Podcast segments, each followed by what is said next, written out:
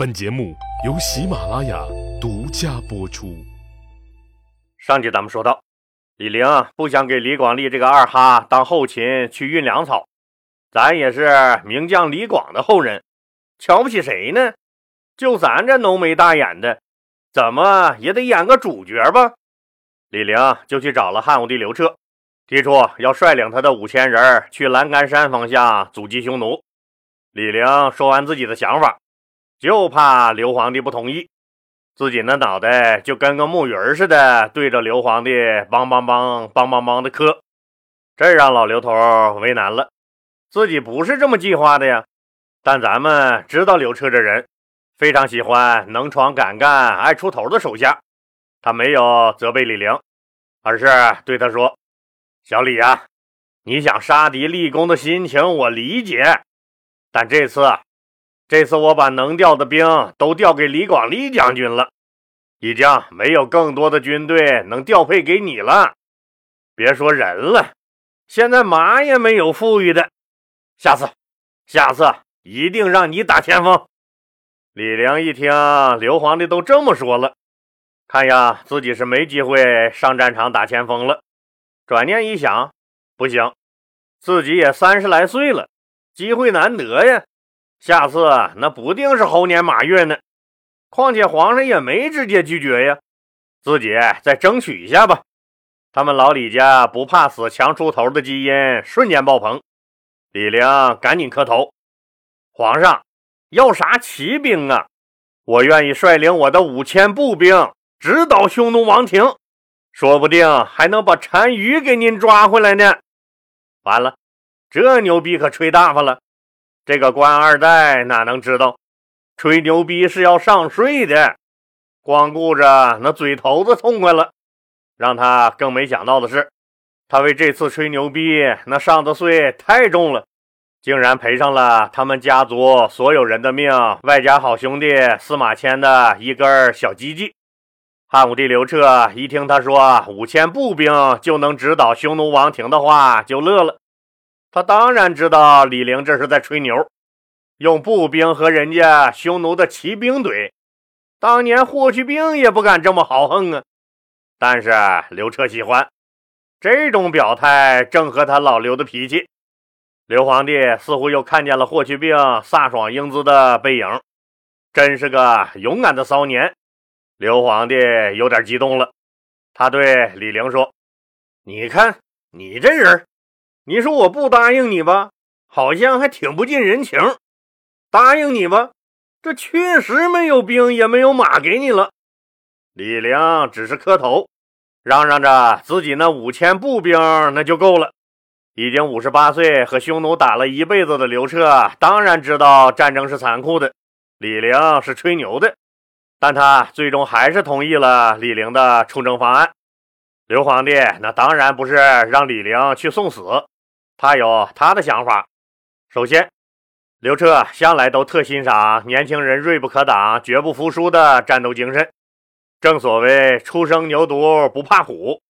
既然李陵说他行，那就让他放开手脚，行一把呗。这是好事儿啊！当然了，刘彻哪能让李陵去白白送死？所以，刘皇帝实际上就是让李陵去前线见识见识、感受感受。练练胆儿，人家刘皇帝留着后手呢。为了防止李陵遭遇不测，刘皇帝准备派个人领兵半路支援他。就算他李陵撑不下去了，有人照应，他也能全身而退。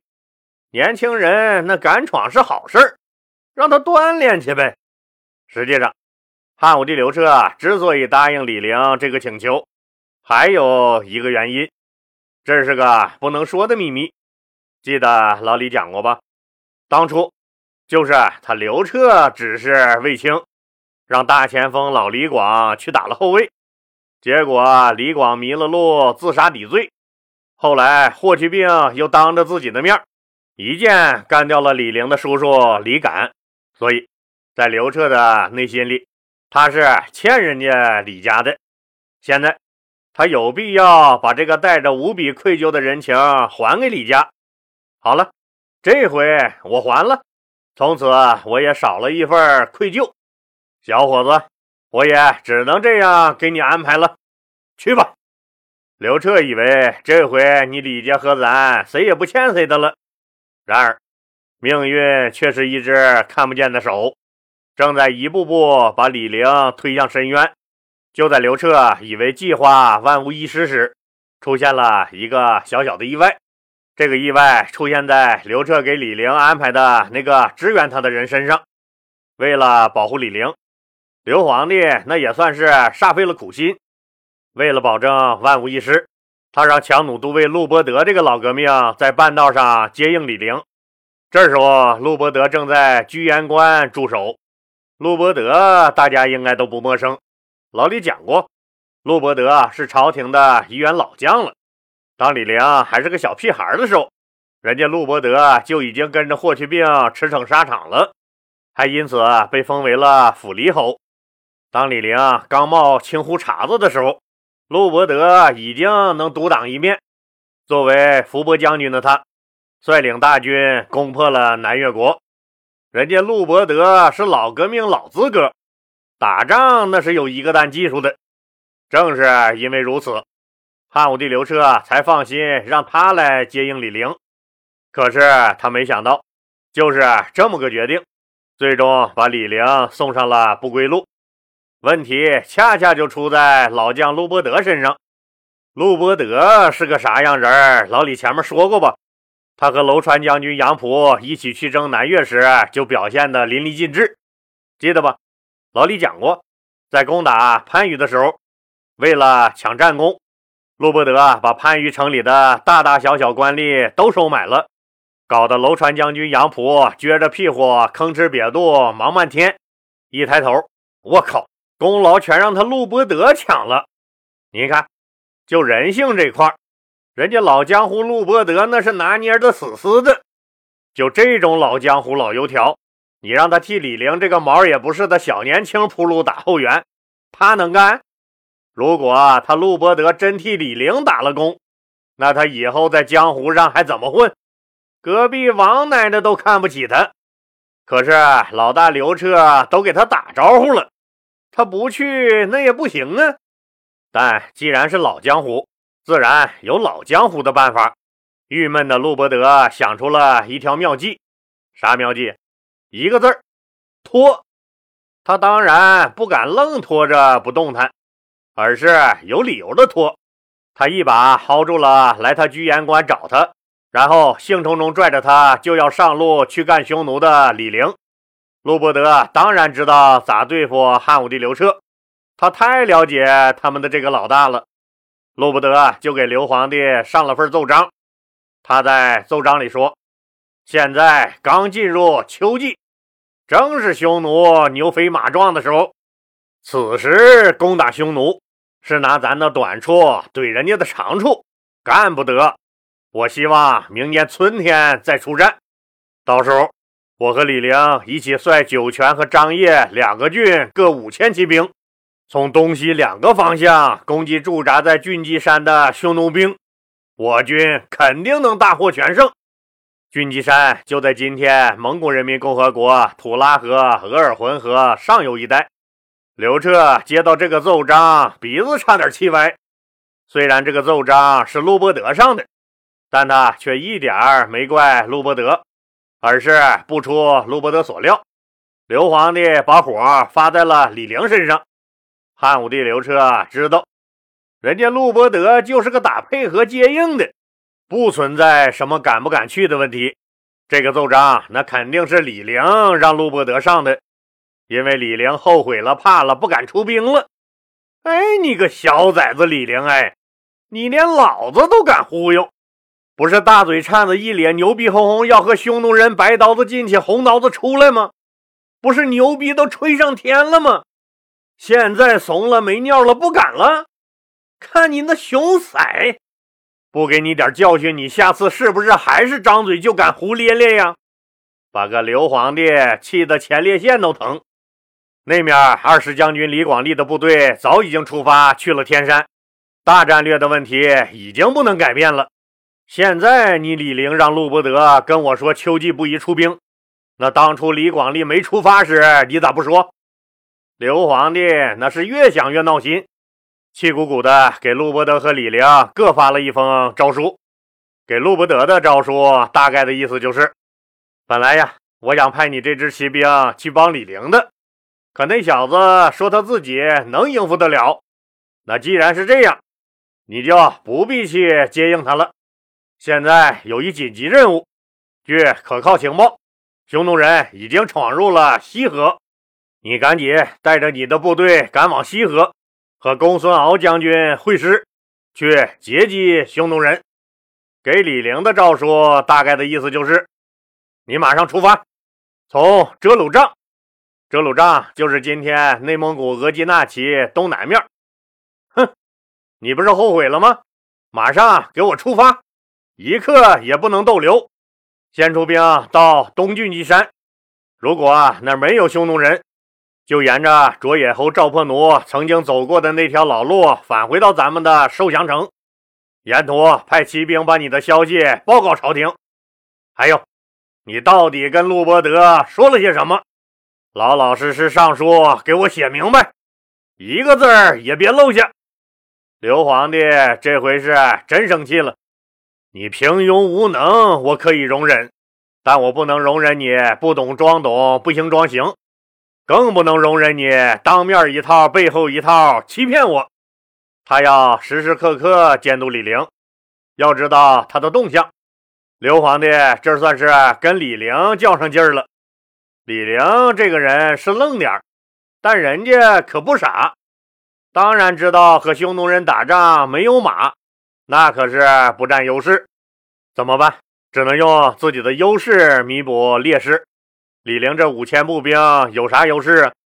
一个是勇敢，再一个就是个个都是神箭手，那就只能是多多准备箭呗。见着匈奴人，远远的先射他个透心凉。于是这五千人推着百十来辆大车就出发了，大车上堆的满满的都是箭。李陵领着这五千人出了居延关，一路向北走去。这时候他也在纳闷他想不明白刘皇帝怎么会措辞严厉的下诏催他出发，还问他跟陆伯德说了点啥。我跟他能说点啥呀？又不熟，无非就是今天天真好，哈哈。你妈贵姓？哈哈，这些客套话。皇上这是咋了？李陵是个有心人，这一路上。李陵把沿途的山川河流地形制成地图，派部下陈不乐送回朝廷，顺便把行军情况告知刘皇帝。就这样，他们走了一个来月，终于到了东郡基山南面的龙乐水一带。按照刘皇帝的意思，这里要是没有敌人，他将率兵转向东南，回到寿祥城待命。就在李陵觉得挺遗憾，没发现匈奴人准备撤兵的时候，单于率领三万多匈奴骑兵突然出现。这一切来得太突然，毫无征兆。五千对三万，而且对方是骑兵，汉军都是步兵，对比过于悬殊。这当然早在李陵的预案中，李陵自然那是有办法的。目前最重要的是。阻止敌军骑兵的冲击。如果让匈奴骑兵冲上来，战马踩都能把这五千人踩成肉饼。李陵赶紧命令士兵们撤退到后面两个山之间，以山作为屏障，然后用那装箭的大车把周围环绕起来。记得老李讲过吧？这一招几十年前卫青曾经用过，那次也是和匈奴骑兵作战。卫青用特制的五钢车环绕，保护了三军将士。匈奴骑兵啊只能望车兴叹。虽然用大车环绕作为营垒，但李陵并没有让士兵躲在车阵内防守，而是领兵冲出了营垒，在车前摆开队伍。匈奴兵笑了：汉军就这么点人，还是步兵，居然还敢从大车后面出来！你们这是多着急着去投胎呀？你们呢？一个冲锋就能把你们搞定。至于战术啥的，这还要啥战术啊？正面一冲锋，汉军保证就垮了。